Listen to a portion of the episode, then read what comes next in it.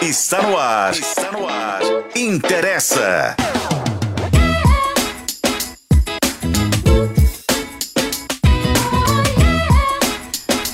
Olá, Brasil! A gente tá aqui, né? Dançando, olhando a foto que a Mariela tá mostrando ali, que era uma pessoa pelada. Eu vou descobrir depois que acabar esse podcast. É a Renatinha pelada. Tudo bem com vocês? Isso foi só um enfim, hoje é feriado, né? Você está ouvindo podcast com live no YouTube de O Tempo. Nós estamos também onde? Na FM O Tempo. E o nosso conteúdo você sabe, né? Pode acessar ali no nosso tempo.com.br, o portal mais acessado dessa Minas Gerais. Hoje o nosso tema é criança interior. E para falar sobre isso, nós recebemos aqui o Tiago Porto, que é hipnoterapeuta. Que medo de falar errado. Isso Seja bem-vindo. Obrigado, Tati. Obrigado a todos aí, quem está acompanhando a gente ao vivo. É sempre um carinho estar aqui com vocês. É um tema muito bom, vamos falar. É um legal. tema muito bom. A gente estava aqui debatendo se é para rir ou chorar. Ele disse que é para rir. Então, Vamos transformar em um tema É. para aprendizado, para sorrir, para tirar é, é, referências boas. é, se me hipnotizasse, eu acho que eu ia chorar, viu? Mas vamos lá. Aqui do meu lado, também participando desse programa, sorridente, eu acho que ela tem coisas para rir. Renatinha Nunes. Ei, gente, um oi para todo mundo aí nessa quinta-feira feriadão. Muito feliz de estar aqui no Interesse, né? Os feriados ficam melhores, traba trabalhar com que a gente gosta é muito bom, né? Muito bem-vindo, Tiago. O Tiago já é um querido do Interessa, né? Tá sempre aqui com a gente, mas estava meio sumido, então estou de feliz volta. de estar nesse programa com ele também. Comigo também? Com você também, Tati. Ah, tá com você sempre. eu fico com Mariela, ciúmes. Mariela também, né? Claro. E aí, ela já antecipou Isso é que Mariguela Guimarães está aqui conosco. É. Ê! Estamos aqui nesse feriado Dia das Crianças, né, Nossa Senhora Aparecida.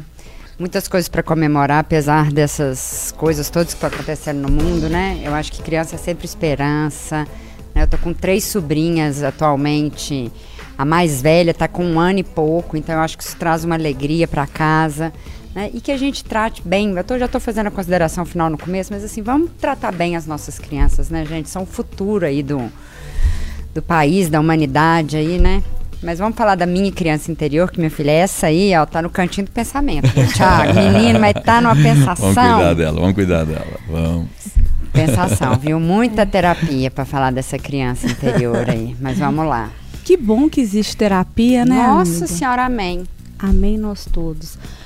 Vamos já, já que a gente já antecipou aqui, olha só. 12 de outubro é dia das crianças e você tá como? Não, eu não estou me referindo ao que você ofertou para as crianças que te rodeiam, não. Hoje mesmo já presenteei a minha pequenininha Thaís. É sobre você mesmo, sobre mim, sobre todo mundo que está aqui nessa bancada. Esse podcast ele não tem como foco o público infantil, todo mundo sabe disso. Então essa pergunta pode soar um tanto quanto estranha, mas relaxa que eu já te explico o que eu estou querendo dizer. Se você entrasse no seu quarto onde passou a sua infância e se visse ali sentado na cama, quais as necessidades daquela criança do passado? Ela estaria feliz, triste, solitária, precisaria de aconchego, de ser ouvida? O que você faria para melhorar a vida dela agora que tem essa vivência de um adulto? Ou você não mudaria nada? Foi tudo perfeito. Ok, não conseguimos voltar no tempo e isso aqui que eu estou falando é completamente hipotético.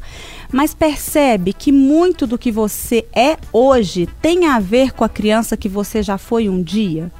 Parte das suas inseguranças e cobranças, das suas qualidades, tem ligação com aquele passado lá. Então, apesar de não conseguirmos voltar lá naquele passado, a gente pode sim melhorar o presente e nos preparar para um futuro ainda melhor. Dá para melhorar até o que é qualidade, tá, gente? Bora descobrir então Agora, neste interessa de feriado, como fazer isso? E não é só porque hoje é dia de Nossa Senhora Aparecida, padroeira do Brasil, que eu tô falando em milagre. eu tô falando em autoconhecimento. E tem pergunta aqui do dia para você esquentar aí os tambores. A cachola. A cachola. Quais as necessidades da sua criança interior e em quais aspectos essa situação interfere na sua vida de adulto. E a gente quer aí a participação de todo mundo aqui mesmo no chat da nossa live que rola no canal de O Tempo no YouTube. Porque esse podcast tem a sua participação. Porque se faz parte da sua vida, interessa!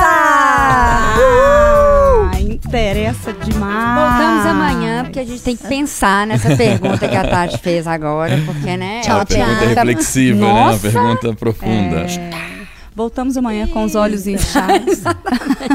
eu vou começar pela Renata, que eu acho que vai ser assim mais leve. Ou com certeza. Mais ou menos, mais ou menos. Pelo menos ela tá mais bem resolvida. É, Eu vamos acho. lá, Renata. E essa criança interior aí, como é que anda? Eu acho que a minha criança interior anda bem. Ela anda alegre, ela anda iluminada. Ela tem as recaídas aí de vez em quando, mas normalmente ela se abra ela foi abraçada. Eu acho que eu sou uma adulta que abraçou, escolheu abraçar minha criança interior. É, porque ela precisou muitas vezes de acolhimento, né? Quando eu volto para o meu quarto e eu sou super grata porque eu tenho a oportunidade de voltar para o quarto que eu cresci, porque é a casa da minha mãe, Uhum. né? Ela foi reformada e tudo, mas eu gosto muito de ir à casa da minha mãe e deitar na cama que era a cama do meu quarto. É- É é um espaço que, que eu me sinto muito feliz, que me traz lembranças hoje boas. Né? É muito legal isso, porque eu fui uma. Eu, aí falando das nossas infâncias, né? Eu, eu, meu pai era alcoólatra, então eu fui uma criança que, que, que sentiu muito medo. Muito medo de algumas coisas, muito medo de, de, de discussões, muito medo de debates, muito medo daquele nível do alcoolismo, né? Na hora que ele passa da alegria, da exaltação e vai para uma para palavras mais duras, né? Para aquela questão. Então eu, eu, eu vivi isso. Às vezes eu escondia, eu sabia do barulho do carro se ele tinha bebido ou não pelo, pela batida do portão assim, né? O jeito que ele batia ou não o portão. E quando ele batia o portão forte, às vezes eu escondia debaixo de um armário que tem na casa da minha mãe, com, com os dedinhos tampando os ouvidos, com medo de ter alguma briga. Uhum. Então eu tenho essas lembranças dessa criança que às vezes queria enfrentar, mas que às vezes pre- preferia ali se esconder para não ouvir. Mas eu tive uma contrapartida de receber muito acolhimento. Então, quando eu lembro dessa criança escutando o barulho do portão e pondo a- os dedinhos no ouvido, eu, le- eu enxergo essa criança sendo abraçada, sendo abraçada por uma mãe que foi extremamente amorosa, extremamente é, é, é, feliz, assim, de fé, de positividade, que abraçava essa criança como se esses barulhos não existissem.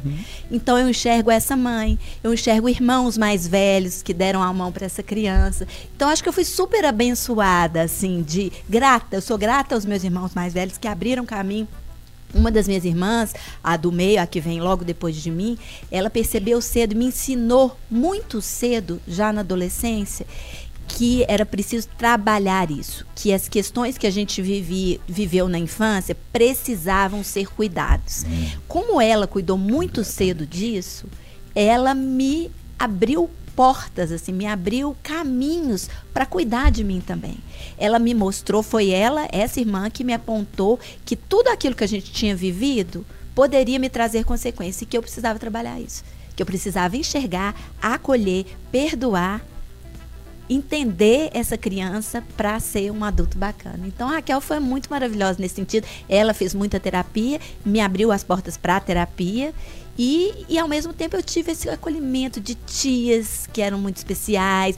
Então assim, eu acho que e até depois do meu próprio pai, numa outra fase da vida, né? Numa fase já adulta, madura, mais velha, onde ele já estava doente, eu pude ter, já contei aqui no interesse, pude cuidar dele, Uhum. né? Então, assim, eu acho que a minha criança, por mais dores que, elas têm, que ela tenha vivido, e ela viveu muitas dores, ela foi muito acolhida por pessoas ainda enquanto criança Hum. e por mim adulta. Porque eu, eu recebo essa criança cheia de amor. E eu acho que isso muda muito a gente. Porque eu acho que o que acontece muito, Tiago vai me ajudar Por nesse favor. processo, é, é que as- a, gente vai com essa criança interior para a vida, né? E aí ela começa a bater na nossa portinha ali, adulto, dentro do nosso corpo, Aham. querer sair. E sai muitas vezes. Mas essa criança cheia de dores, ela é abafada. Sim. As pessoas preferem esconder ou não falar dessas vivências, não colocar para fora. E eu acho que assumir essas vivências, falar delas, faz a gente pensar, refletir e entender, acima de Sim. tudo, né? E, e não fazer isso torna adultos infantilizados, adultos revoltados, adultos com outras várias questões, dores Sim. que não partem, Sim. que não que não né, que não partem dessas, dessa vida assim. E, e aí eu, eu, eu fico pensando que ainda adultos, essas pessoas responsabilizam esses pais, culpam as pessoas que estão no entorno delas, sem entender que agora elas são adultas. E essa autorresponsabilidade é fundamental no processo de maturidade emocional. Você me diz que seus pais não entendem, mas você não entende seus Exatamente, pais, né? Assim, a gente, eles, é, eu não acho justificativa. Eu e Tati participando de um programa nessa segunda-feira que não interessa, Esse que a gente tema. falou de exemplos. Legal. dos- né? É, e a gente falou o seguinte: pai já nasce com uma culpa nas costas gigante, né? A É. gente, como mãe aqui, relatou isso aqui fortemente. Mas aí a, a gente para para pensar assim. A, a culpa é deles, ok, mas eles fizeram. Não acho que a gente tem que justificar socialmente. Ah, eu fiz meu melhor. Eu fiz meu melhor mesmo. Eu, eu, por exemplo, que tenho filho, acho que eu tento fazer o meu melhor, mas eu ch- cheio de erro. Então, eu tenho que ensinar ele a ter essa autonomia para sustentar é, essas coisas que faltaram, ou eu mesmo tentar ainda suprir em outras fases essas coisas que faltaram, porque ele precisa ser um adulto adulto, Sim. né? E não um adulto infantilizado. É, aí Passa um antes, aí, né? aí antes de levar para para Mari, eu acho legal o Tiago comentar isso. Legal, É, é, Tati. é por aí mesmo? assim? Pronto, expus a figura toda na Sim. sociedade. Eu gosto é disso. Mas olha só uma curiosidade. É, no, no contexto que nós estamos aqui, quem está acompanhando a gente também agora, se em um contexto amigável, confortável, acolhedor, uma pessoa parar para visitar a criança interna dela, a Renata fez agora, é, naturalmente a gente vai encontrar crianças bem resolvidas lá dentro. Um quarto, né? é, A gente encontraria coisas legais. A, a única maneira de encontrar as crianças feridas dentro da gente é quando nós estamos em um, em um, em um estado emocional ou em um contexto emocional de gatilho. Então, para uma pessoa saber se ela tem ou não crianças feridas, ela tem que discutir com alguém. Ela tem que ser discordada de alguém. Ela tem que ser confrontada por alguém. Sabe quando está num ambiente que você nota assim, acho que as pessoas não estão me dando importância aqui. Agora você vai saber se tem alguma criança ferida.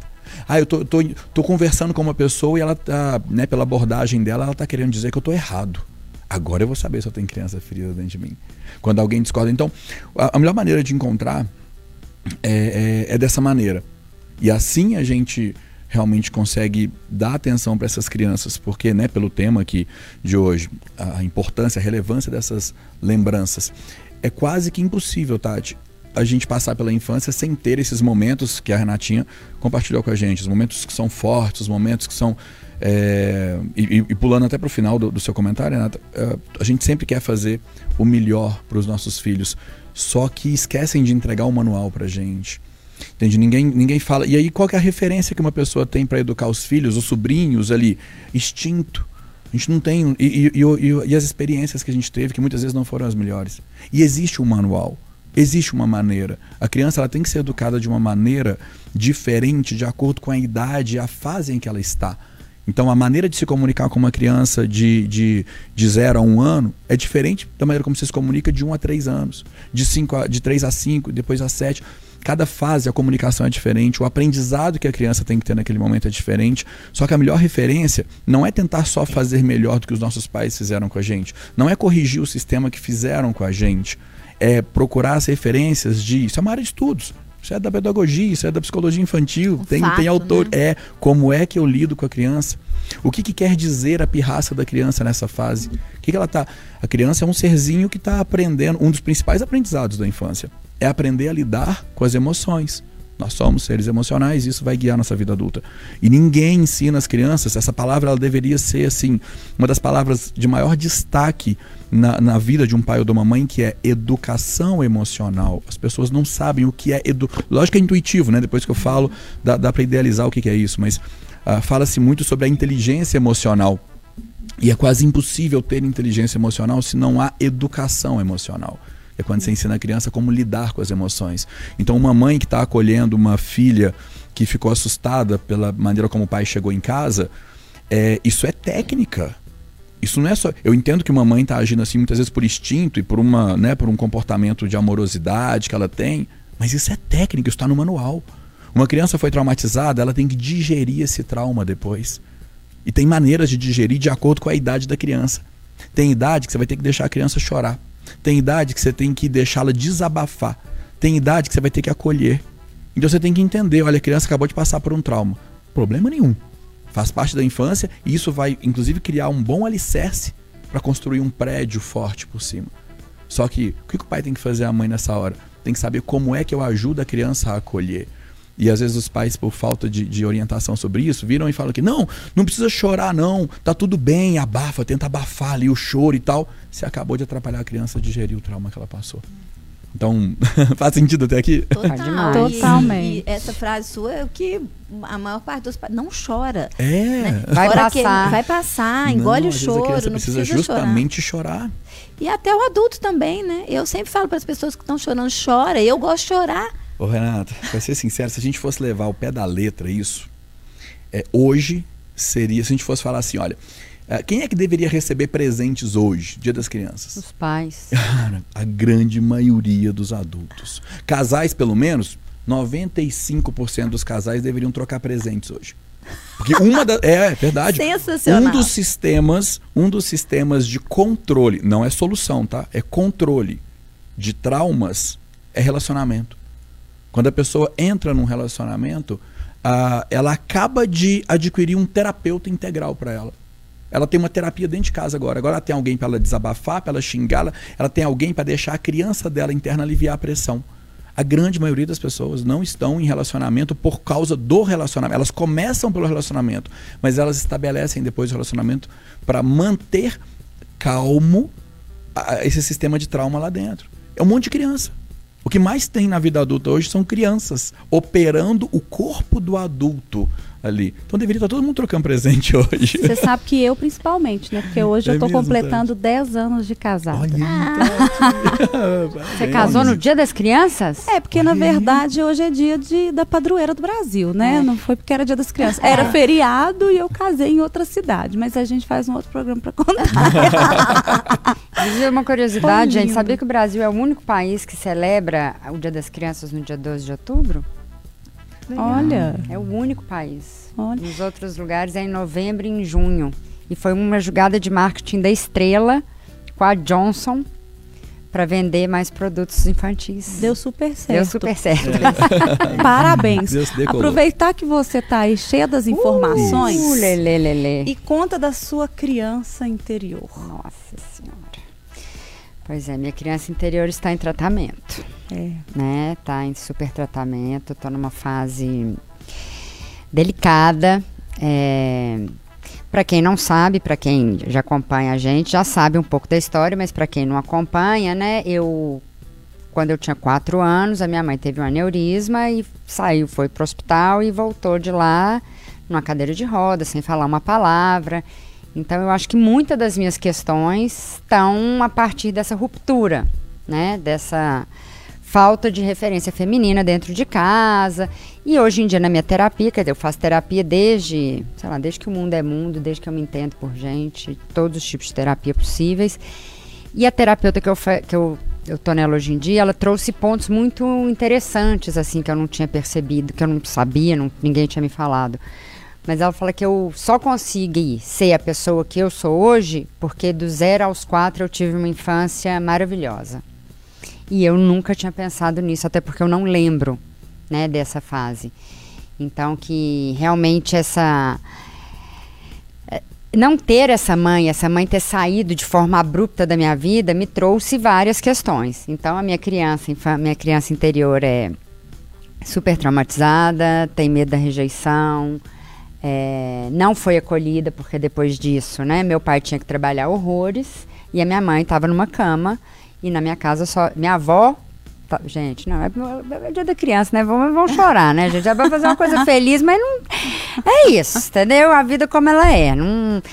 E a minha avó tinha Alzheimer, estava lá em casa também, então tinha muita enfermeira, meu irmão tinha dois anos. Então a gente passou uma infância meio. Depois, é, depois desses, dessa idade, depois que minha mãe adoeceu, uma coisa meio. Se vira aí, gente, vai lá.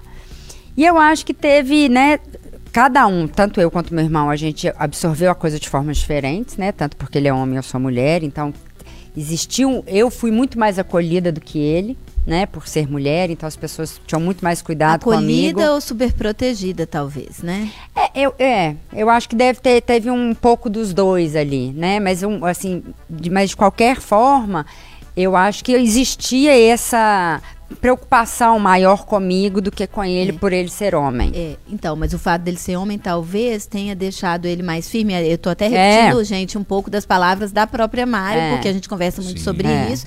É. o fato dele ser homem, ele teve mais chances de viver essas emoções. Não que o Thiago se referiu há pouco. E eu acho muito, muito, não é engraçado, mas muito interessante, porque meu irmão não faz terapia, ele fez terapia durante um tempo, mas ele não, não é Seguiu. adepto, não, uhum. não gosta muito.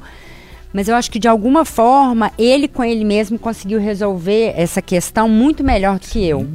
Sabe? Você acha que ele ficou mais fortalecido? Acho. Acho que assim, foi um tipo um se virou, você vai se virar na cara de uma criança e ele pegou aquilo para ele e falou: vou me virar. Agora, existe uma diferença entre o que a gente é aos olhos dos outros e o que a gente é internamente. Eu acho que esse tipo de é, análise só daria para a gente fazer com ele aqui, porque talvez ele tenha questões que ele não fala. Externaliza. Claro, não. Né? Óbvio que ele tem várias questões, é. né? Mas mesmo assim, eu acho que a forma como ele lida com essas questões, ele é prático. Claro que ele tem questões, mas eu sou uma pessoa que rumina. Eu sou uma pessoa que fico, tudo eu fico, eu penso muito e ele é resolutivo. Então, de alguma forma, o, o, eu, eu acho, né? O Thiago pode falar melhor, mas eu acho que a forma como a gente lidou com os traumas, eu fico muito pensando naquilo. Eu sou uma pessoa que fica aqui na cabeça pensando. E ele, uma vez ele me estava com um problema, ele falou assim: mas me, me, me indica um terapeuta. Eu tô com um problema e eu quero ir lá resolver este problema. Aí eu falei, mas André, ele falou, não, eu quero só resolver esse problema. Eu não quero falar da minha vida, minha vida tá bem. Eu vou lá resolver esse problema. Ele foi lá, fez quatro sessões, resolveu o problema, parou a terapia de novo. E eu tenho 40 anos que estou na terapia. Então, eu queria trazer uma pergunta para o Tiago, porque assim, ouvindo você falar, eu fico pensando assim, porque o seu irmão é, você falando, eu consigo imaginar assim: o meu irmão e eu. Todo mundo me vê como uma pessoa extremamente resolutiva. E o meu irmão sempre foi uma pessoa é, é, que dramatizava mais as questões. Só que não necessariamente eu não estava sentindo o mesmo que ele, até mesmo na ausência da minha mãe, né, quando minha mãe morreu ele demonstrava muito mais sofrimento do que eu para os outros, uhum. mas dentro de casa, eu comigo mesmo. Então eu queria trazer Só isso. Só você sabe o que você estava vivendo, é, né? Sentindo ali isso. dentro. E aí eu queria trazer essa pergunta para o Tiago para é, tentar entender o seguinte: quando a Mari fala assim, eu fiz terapia a vida inteira e me questiono mais, e ele já fala assim, eu não quero falar da minha vida. Sim. É, olhando de longe, eu como uma pessoa leiga, eu acho que ele tem mais problemas do que ela. Eu, tô, eu, tô... eu entendi. Olha, é... Como é que dizer... essas personalidades interferem nessas é crianças palavra, interiores? A palavra é essa. Nós somos. Bom, são duas questões na, na, mesma pergunta aí. Primeiro, entender que as pessoas, elas, os adultos, são uma construção vindas da infância. Isso. Então, quem nós somos sempre é construído na infância. E tem nome essa construção. Uma parte dessa construção vai ser a personalidade, outra coisa é o temperamento de uma pessoa. a gente pode é, englobar isso tudo numa nomenclatura de perfil comportamental. As pessoas têm um perfil, um tipo comportamental diferente.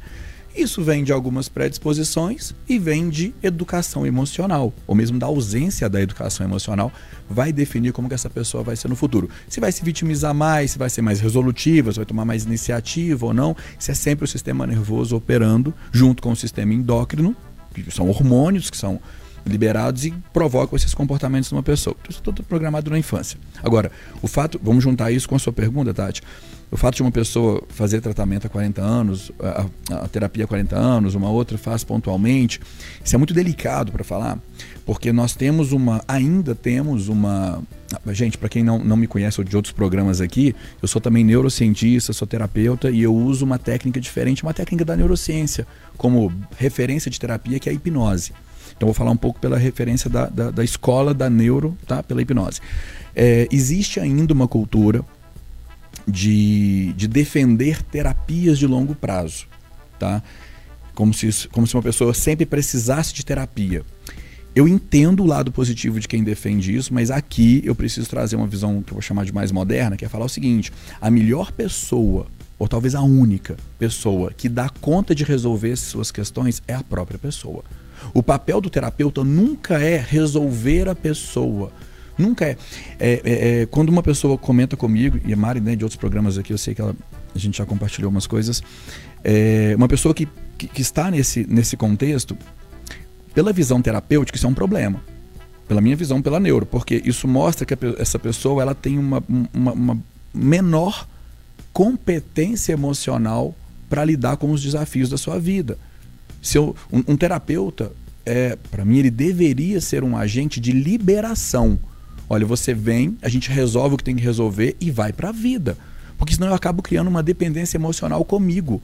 Se você precisa sempre de alguém para conversar, na verdade você precisa de amigos. Isso é um, é um outro sistema. Agora, se você precisa de alguém para fazer terapia, é porque a terapia não está sendo eficaz. A terapia é um processo de mudança. Você chega de um jeito, sai de outro.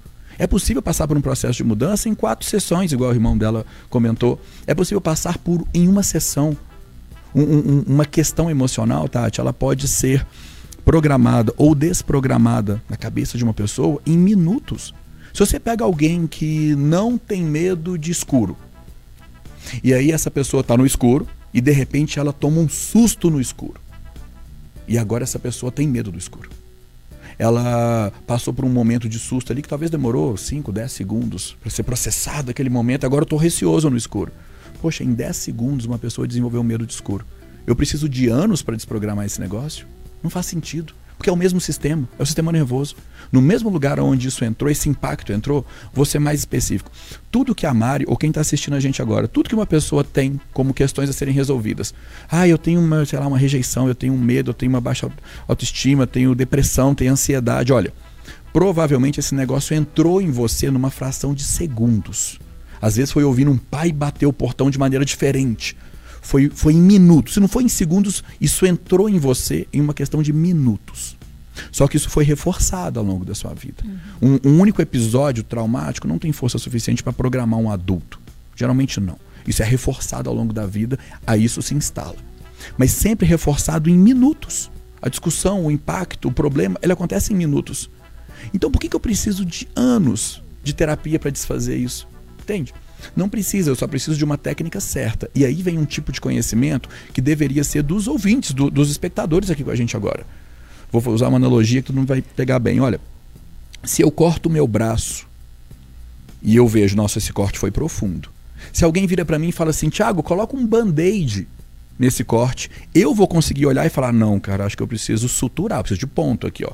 Porque tá profundo e tá sangrando muito. Se alguém vira para mim e fala, Thiago, não, isso aí é bobeirinha, deixa esse corte aí que depois ele vai resolver. Eu viro e falo, não, isso aqui não é um arranhão. Eu tenho que ter maturidade para olhar para o meu problema e falar, quem é que eu preciso? Quem é que vai me ajudar? Agora, isso não acontece com terapia. Normalmente as pessoas elas tomam um impacto e aí elas procuram uma abordagem terapêutica que ela é mais leve. Ela vai acabar se transformando numa abordagem de longo prazo. Porque a pessoa precisava dar ponto naquilo ali para fechar rápido. E ela tá tentando tratar com band-aid. Ela tá tentando tratar enfaixando, passando um negocinho por cima. Não vai resolver. Ou Enfim. seja, eu vou ter que ser hipnotizada. É, eu também tô achando que a gente tá usando a técnica errada. A gente fala Mas- um negócio aqui, não interessa, só é, é bem rapidinho, Mari. É que crescer causa desconforto. Sim. Causa muito desconforto. E, a- e aí, é, cuidar dessa criança interior causa muito desconforto. Dói. Hum.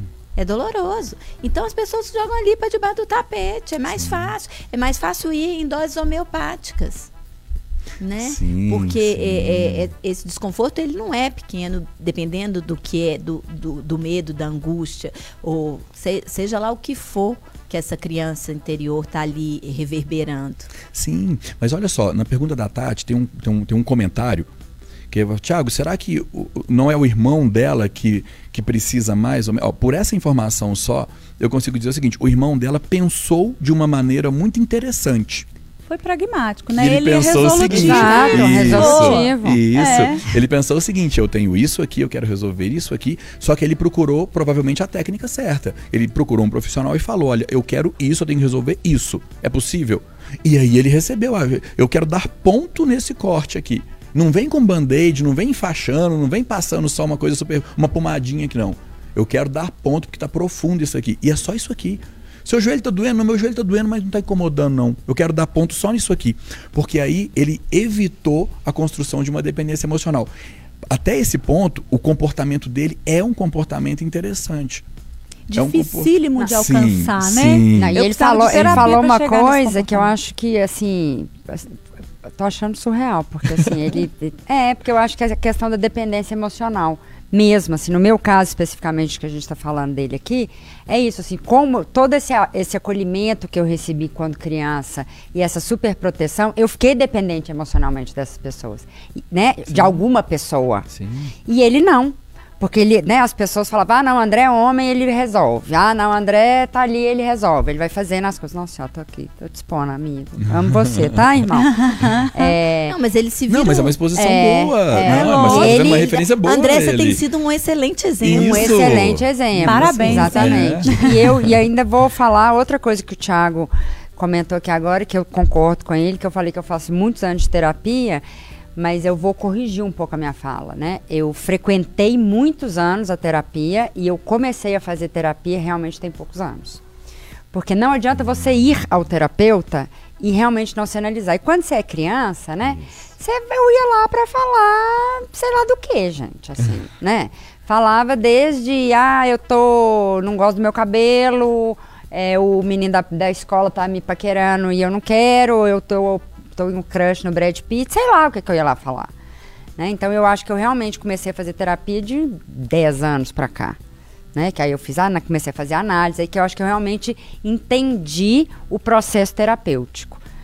né? Então eu acho que tem isso aí, d- então tem uma certa diferença de você ir à terapia ou ir à análise, estar lá E e realmente terapia, entrar né? e fazer o processo. Você sabe que eu tenho um- uma questão que eu acho que vai é, explicar o porquê que a gente está fazendo, inclusive, esse podcast, sabe? Eu queria que você explicasse para a gente por que é que a fase da infância e até que idade, de fato, é, o que acontece fica mais cristalizada Ótima do que pergunta. depois. Então, assim, por exemplo, esse, esse rangido do portão, por que talvez tenha doído mais Aham. em uma criança de 5 anos do que em uma pessoa de 18? Uhum.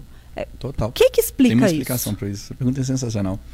É, antes, em um minutinho, só para destacar que a Mari deu um presente para as pessoas aqui agora. Eu não sei se, se- se quem está acompanhando a gente viu esse presente. A Renatinha, vi que ela, que ela eh, reagiu ali, ela viu, acho que ela viu esse presente. Que só para destacar para as pessoas pegarem isso que a Mari entregou. Porque ela comentou de tipos diferentes de terapia. Isso é uma, uma, educa uma informação que deveria ser mais propagada. Existe um tipo de terapia que é a terapia do autoconhecimento. Eu quero me autoconhecer mais. Essa é uma terapia que ela é mais de médio prazo mesmo, ela dura mais tempo. Existe um tipo de terapia que é para dissolver traumas, digerir traumas. Essa terapia é muito pontual. É aquela hora que a criança fala: Nossa, meu filho acabou de passar uma vergonha na, na escola. Vai para terapeuta. Não, mas ele só caiu de bicicleta. Vai para o psicólogo. Vai pro terapeuta, porque ele tem que digerir isso aqui e pode ser que ele não dê conta de digerir. Meu Luto filho viu infantil é o quê? Pra também. já-. Meu filho é, passou por um- uma questão muito forte, né? As meninas acompanharam Uhum. isso.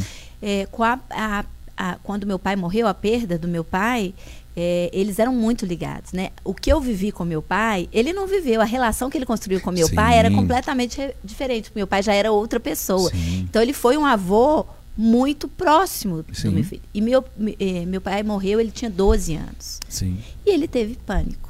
Foi o primeiro contato dele com a morte. Ele me ligava 60 Olha aí, tá vezes por dia para ver se eu estava viva, Isso é um momento traumático. para ver se eu É. estava viva, porque ele não, ele, ele queria confirmar do meu Sim. trajeto de casa para o jornal se eu tinha sobrevivido. Isso para ele era muito importante. É, e aí o que, que eu fiz? Imediatamente busquei tra Terapia. tratamento. Isso, isso, é uma, isso é uma educação, isso é uma informação, mas ela é tão relevante que ela é uma, uma informação de saúde pública. É, A mesma, a mesma estratégia se aplica à saúde biológica das pessoas.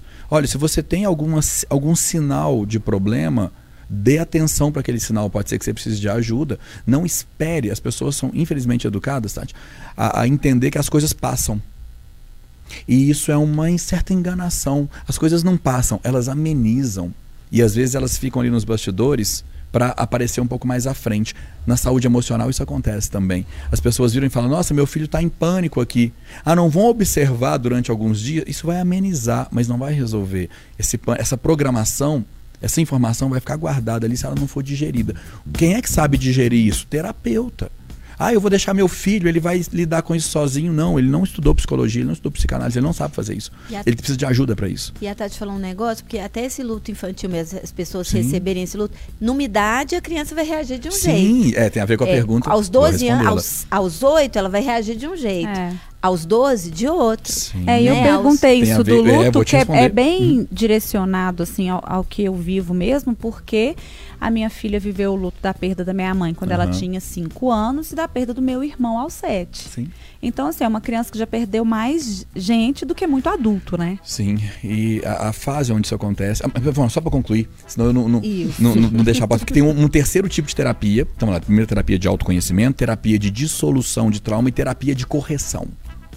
Ok? A terapia de correção é aquela terapia depois que o copo entorna.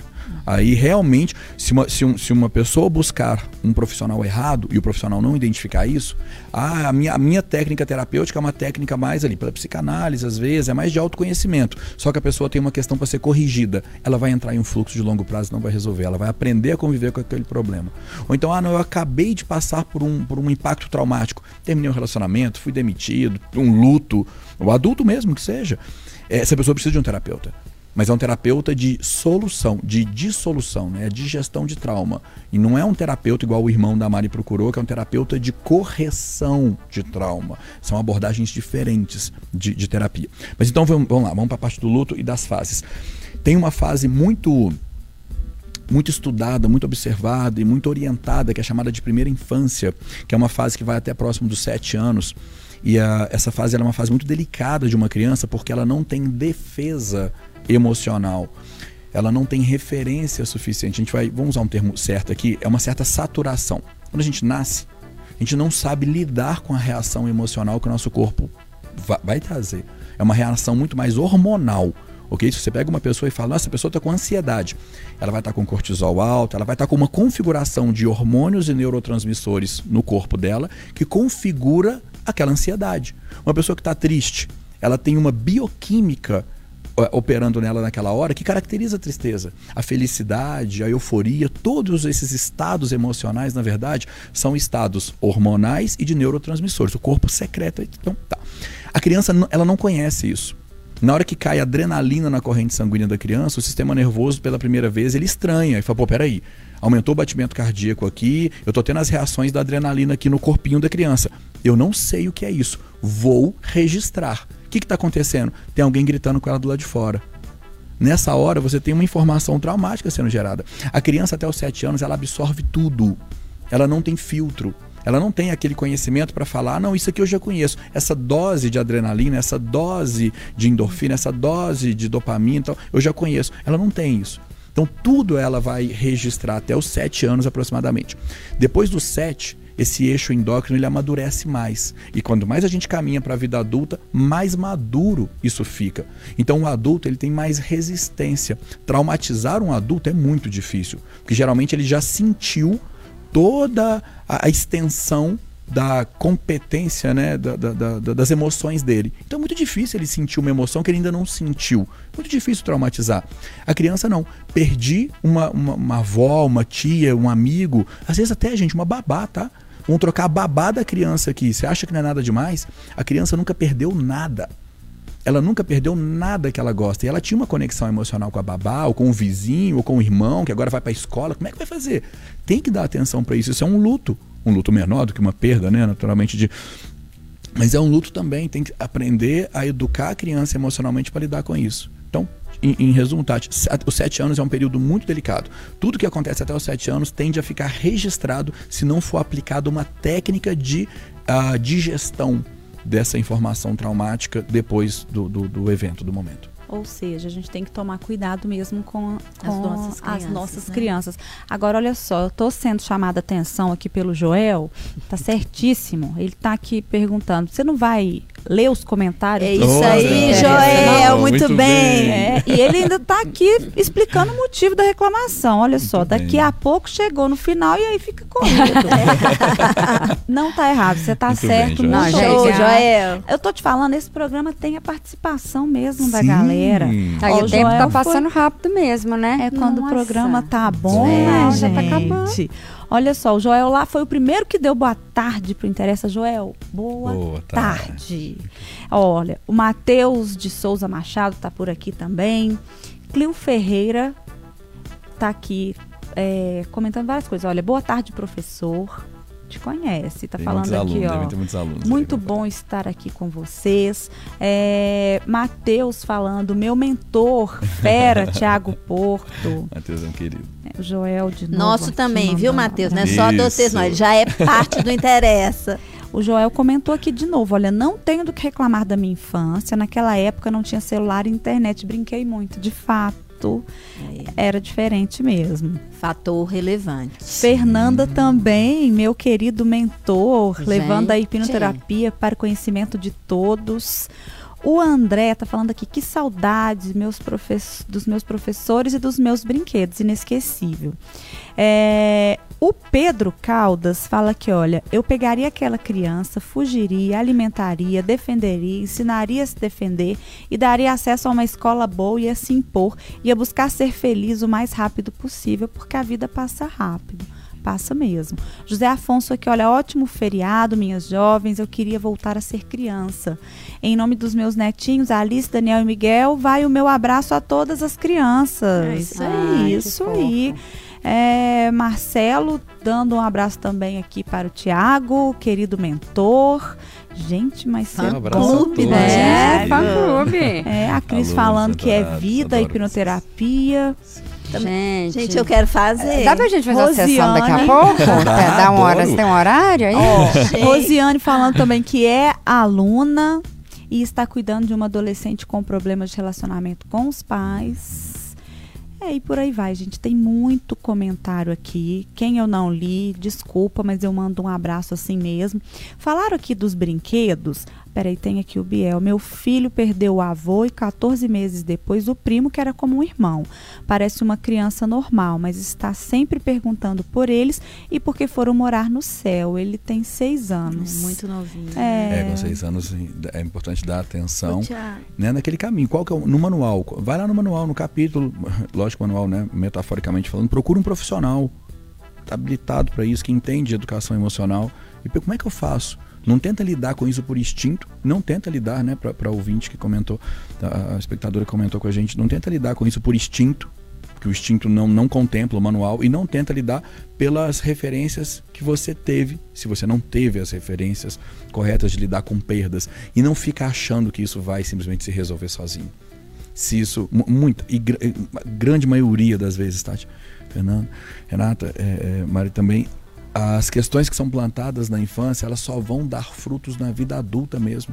Tem um processo de reação que depende de reforço. E esse processo de reforço pode levar anos. Às vezes os pais tendem a olhar no momento atual, né? Fala, ah, perdeu agora a pessoa, tá lidando bem, de vez em quando pergunta. Cara, isso é um problema, isso é um barulho no motor do carro. Você tá andando no seu carro e fala, cara, não tinha barulho no motor do carro, agora tem barulho no motor do carro. Você vai esperar o negócio dar problema pra você ir no mecânico? Já tá dando barulho no motor do carro. Leva agora para olhar, porque você vai prevenir. Não, não tenta deixar para ver se resolve sozinho. É, é. Por favor. Bom, é, tá vendo tanto de pergunta? vamos juntos.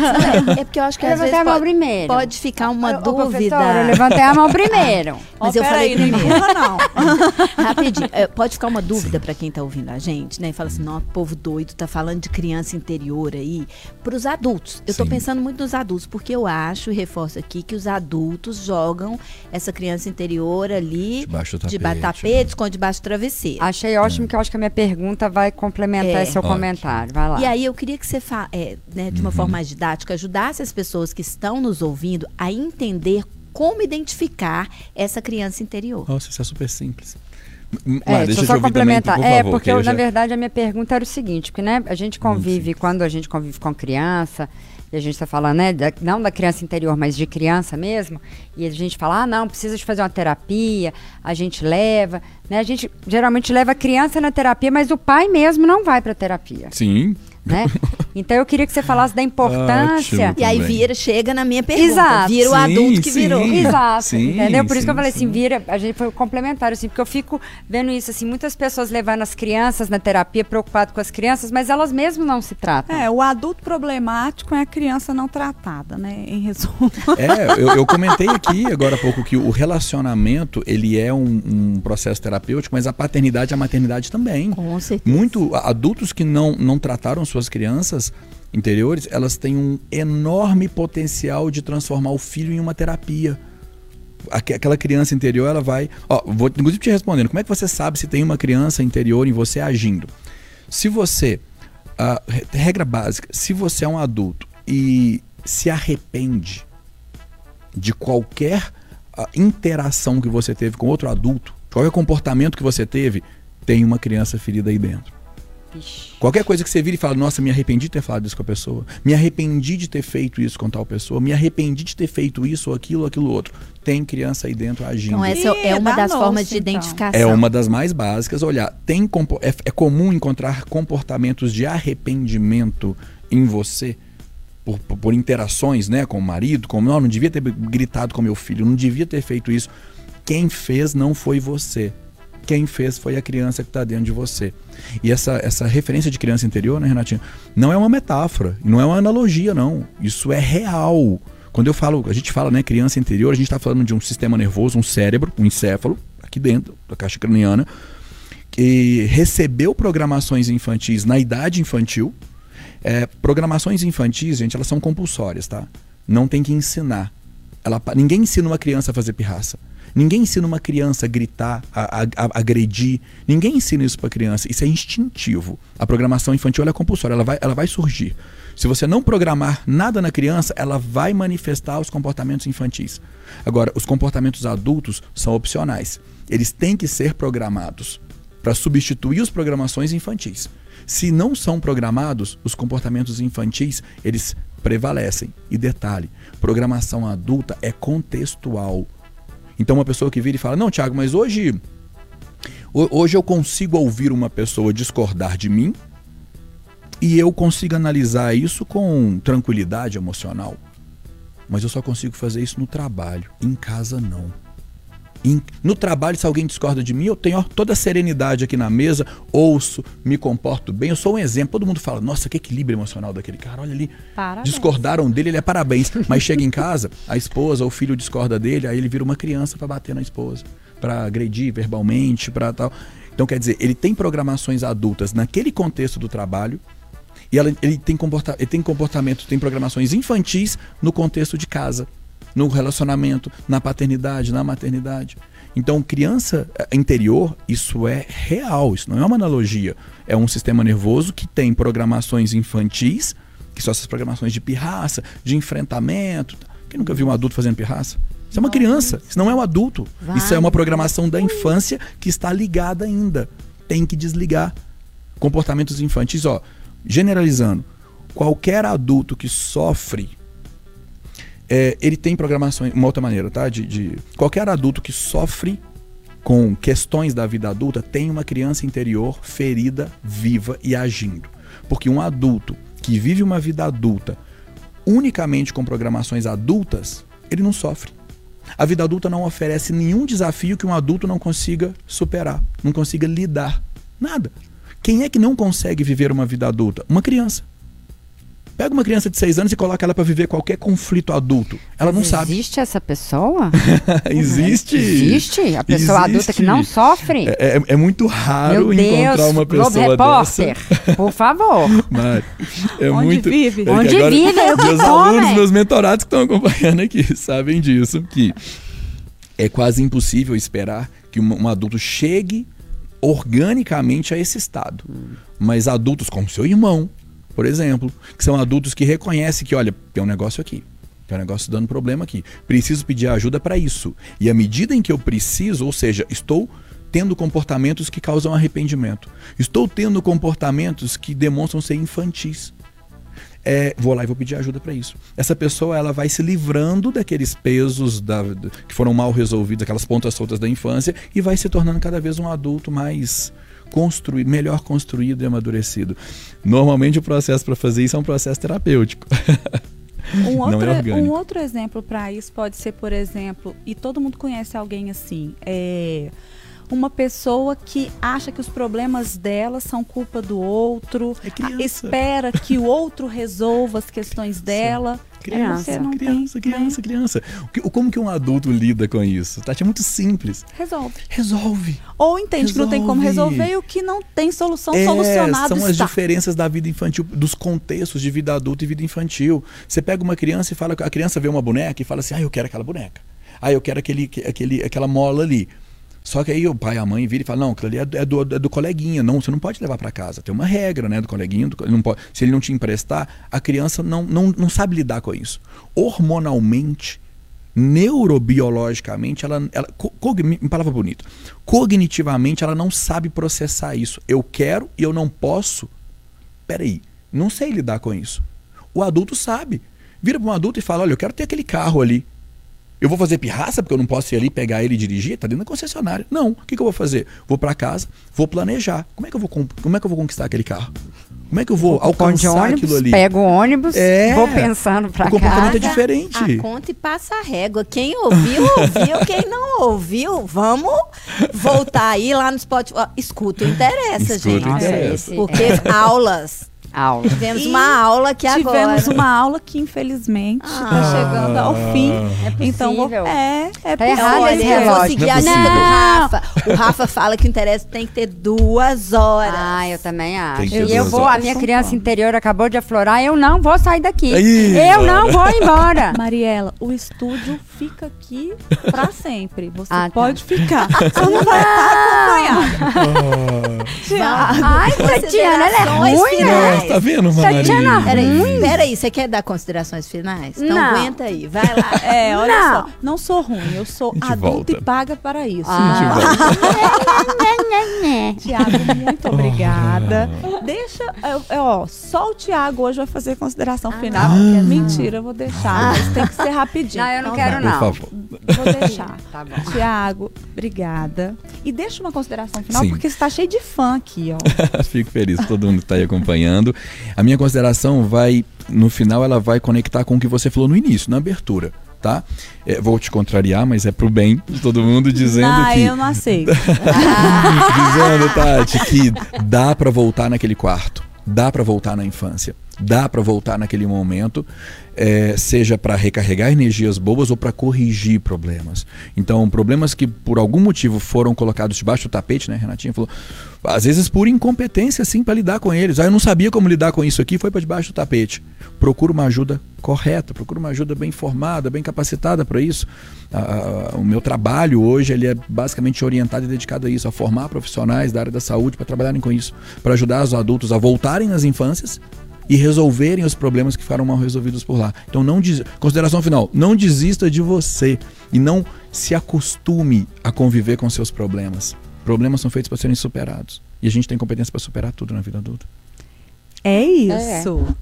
Vai lá, Não, Mariela. vou não, já foi. Mariela, a Ah, gente Mari. quer te ouvir. Não, mas é que a gente vai falar o que depois disso Eu aqui, gente? Eu Mariela, a criança interior da Mariela. Não, eu tô tá- meio bugada. Eu tô meio bugada aqui, tá? Vai lá, Renatinha. Eu vou começar lá. a sua consideração final. Pode, sabe? fica à vontade. Até para falar para vocês duas, porque quando começamos esse programa aqui, elas falaram: ah, minha criança interior tá ruim, não sei o que dizer. Né? Elas se autocriticaram aqui. Mas eu queria falar que eu acho que a gente precisa olhar a criança interior da gente pelo lado positivo, Sim. sabe? E quando eu penso criança, eu penso em esperança também, em coisas boas. E eu acho que a criança, nossas crianças interiores podem estar ligadas a qualidades que a gente tem na vida adulta. E vocês têm muitas qualidades, como o entusiasmo, o seu entusiasmo, É. por exemplo, Tati. Né? Quando a sua leveza para muitas coisas na sua vida, Mari. Então eu acho que é isso, sabe? A gente pe- pegar essa criança interior Isso. e aplicar ali na curiosidade, né? Ne- Nesse, nessas pequenas curiosidades que a gente tem ali no dia a dia que tornam a gente melhor, né? Aquela, aquele humor, o bom humor, as piadas, né? A Tatiana faz piada o tempo todo. E isso é sua criança interior agindo de alguma forma também numa qualidade adulta, da sua vida adulta. E isso é lindo. Então, assim, a gente não está pedindo aqui para ninguém matar as crianças interiores, mas para elas serem usadas como, quali é, como É. qualidade, as características serem usadas positivamente, né? Quem eu fui como criança? Eu fui uma criança extremamente curiosa.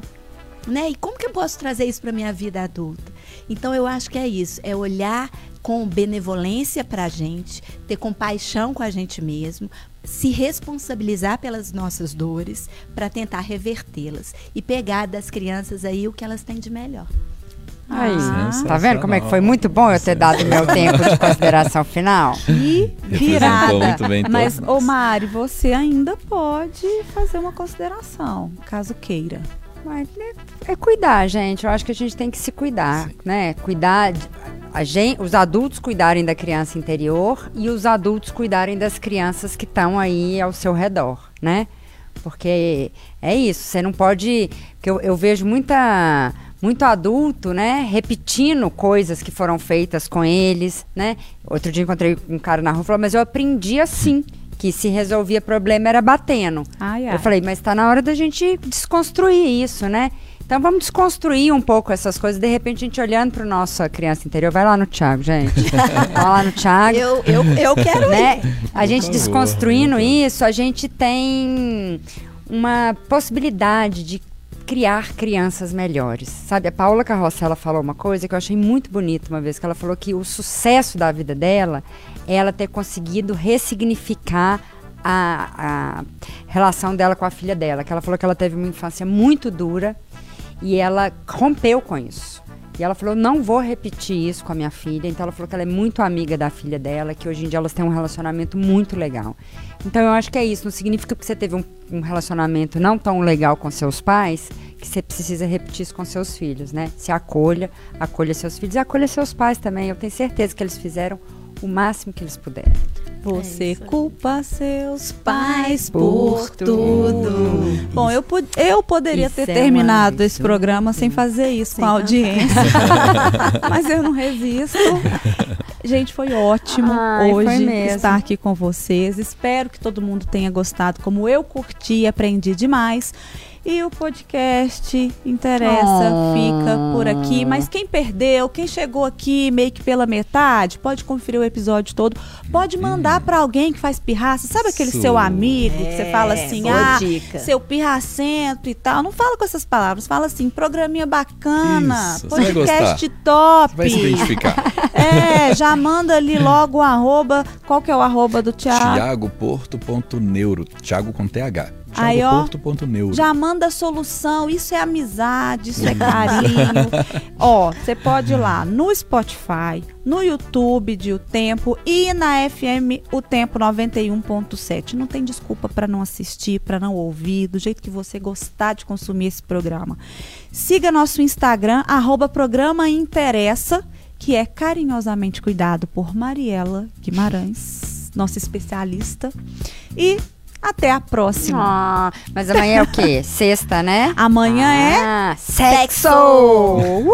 Beijo, Até lá. gente. Tchau. Tchau!